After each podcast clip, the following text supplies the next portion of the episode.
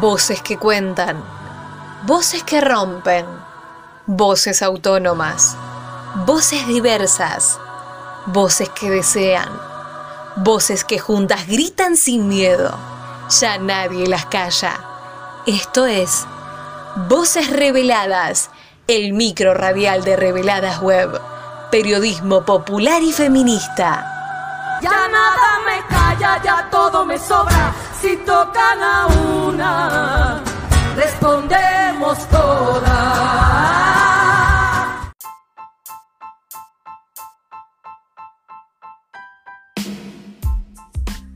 Diana Travisani es militante disca, integrante de Movida Rosario, Movimiento por la Vida Autónoma de las Personas con Discapacidad, de Orgullo Disca y de la Barra Disca Latinoamericana se define como una feminista interseccional. En marzo publicó su primer libro, Me proclamo disca, me corono renga, editado por Insomnes Publicadora. El hilo conductor es la segunda vida de Diana, entretejido por otras historias de vida que politizan la lectura, la forma de ver y estar en la sociedad. Intersecciona temas como la militancia y la cultura, la sexualidad y el deseo, en un mundo capacitista y normativista. Su nueva corporalidad nació tras recibir un botellazo que le golpeó la cabeza en la puerta de un bar de Rosario.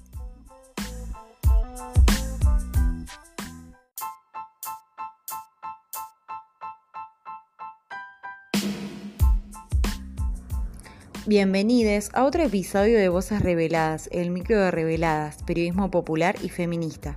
En esta edición charlaremos con Diana Travesani sobre su vida, su libro y su militancia.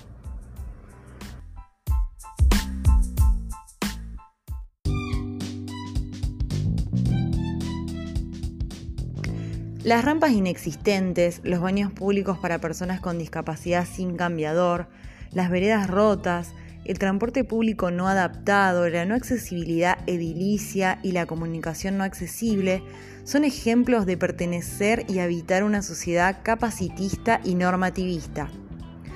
La militancia de Diana llega con intenciones de incomodar al feminismo y a todos, por medio de nuevos intercambios. En su libro apuesta a realizar un cruce interseccional de las identidades discas y sexuales, que aportan otra capa para ver el mundo. Una transversalidad para sentir, pensar la sexualidad, el deseo y la militancia que incluso ella misma se cuestiona y comparte en diálogo con voces reveladas.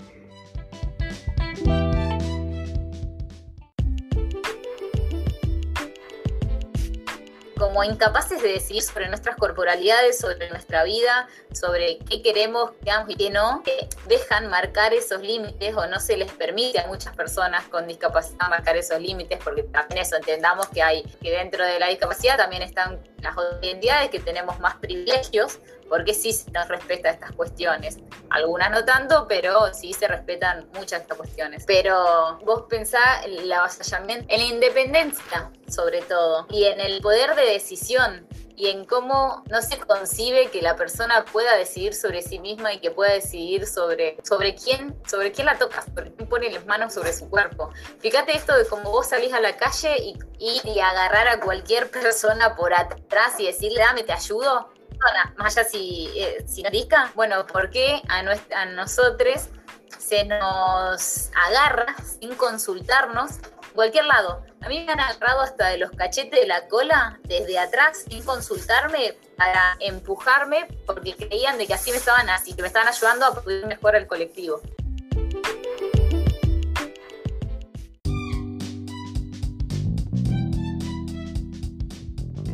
En su libro, Diana realiza un recorrido histórico sociocultural de las diferentes concepciones acerca de la discapacidad.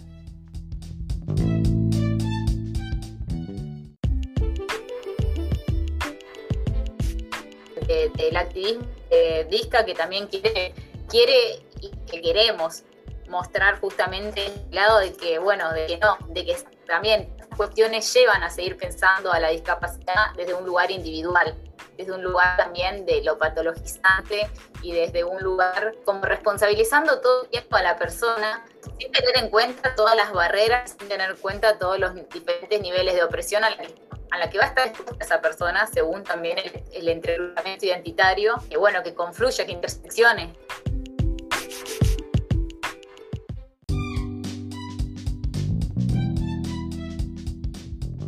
Por otra parte, menciona los cambios que vivió tras el accidente en la vereda del bar La Chamullera y cómo se vive en un cuerpo público. Diana explica.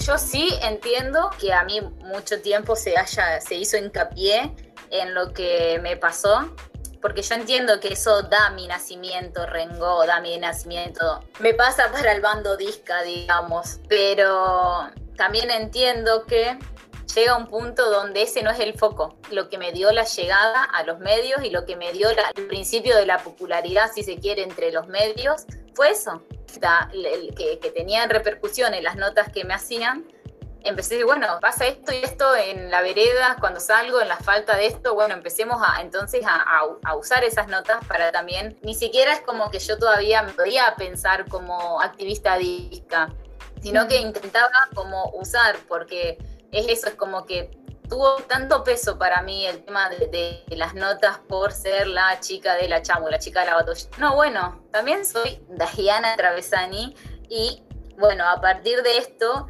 quiero empezar a usar como, no, sé, fue como la estrategia que me intenté dar para sobrellevar esa exposición también que, tuve, porque yo no elegí la exposición que tuve en los medios. Entonces yo la manera que encontré para lidiar con eso fue justamente esto, poder usar de alguna manera es para de, marcar o denotar el, todas las faltantes que hay, todas las barreras con las que nos vamos encontrando día a día y que realmente son cuestiones como sociedad nos debemos un cambio. Y realmente también trataba de, bueno, que también es responsabilidad política, bueno, fomentar que esto el cumplimiento de todas estas cuestiones. Y bueno, y sin querer queriendo me hice activista.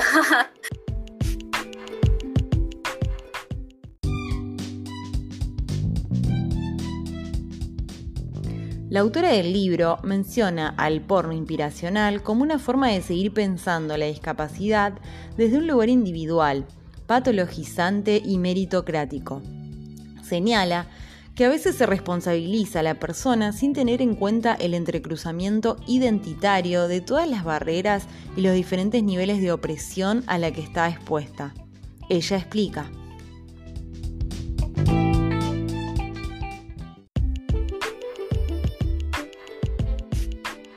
El concepto de porno inspiracional fue mm, tomado por Estela Young, pone en ese lugar de que tu vida tiene que inspirar a las otras personas, de que ópticamente como si tu única misión en la vida, eh, si sos disca, es inspirar a las otras personas o demostrarle cómo deben valorar más su vida. Esta idea de cómo, bueno, la persona disca se esfuerza el doble, el triple, va a poder demostrar cuánto se puede si se quiere. Esto tan meritocrático, cuando decís, no, yo no tengo que esforzarme eh, y también y garantizarme todas las condiciones de accesibilidad para que yo no tenga que esforzarme el doble de triple para que yo realmente pueda estar en una equidad si se quiere.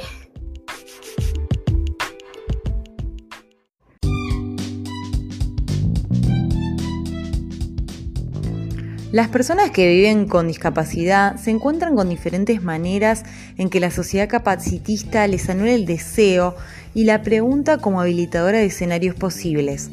Diana comenta que cuesta concebir la privacidad de sus vidas. La misma expresó.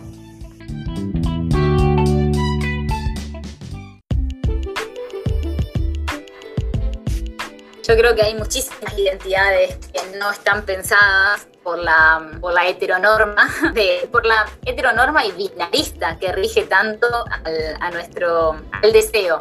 Y que se piensa hasta el deseo de una manera, yo creo que como que no, volvemos a lo mismo, al no poder pensarte como persona, eh, al no poder pensarte también como alguien que desea o que va a poder desear en verdad o que va a querer desear, justamente caemos en esto en que también se sexualiza a las, a las identidades viscas, sin caer tampoco en una halonorma. Eso también no todas las personas les interesa tener una sexualidad activa. Por ahí lo más común es justamente que se crea que no le interesa a ninguna persona disca.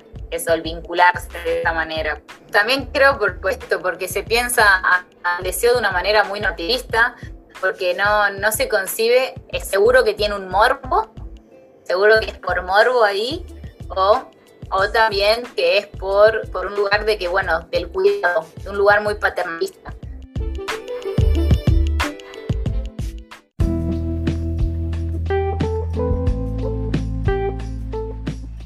El libro Me proclamo disca, me corono renga está compuesto por relatos propios y ajenos, poemas, consignas e ilustraciones.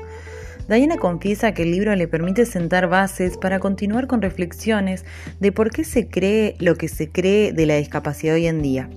En tal sentido, cuestiona cómo el goce y el deseo y el ocio quedan atrapados en miles de faltas de accesibilidad.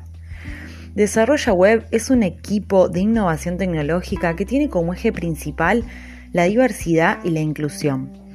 Son creadores de www.dianatravesani.com.ar, la web accesible donde se puede comprar el libro de forma digital o hacer el pedido para adquirirlo en formato papel.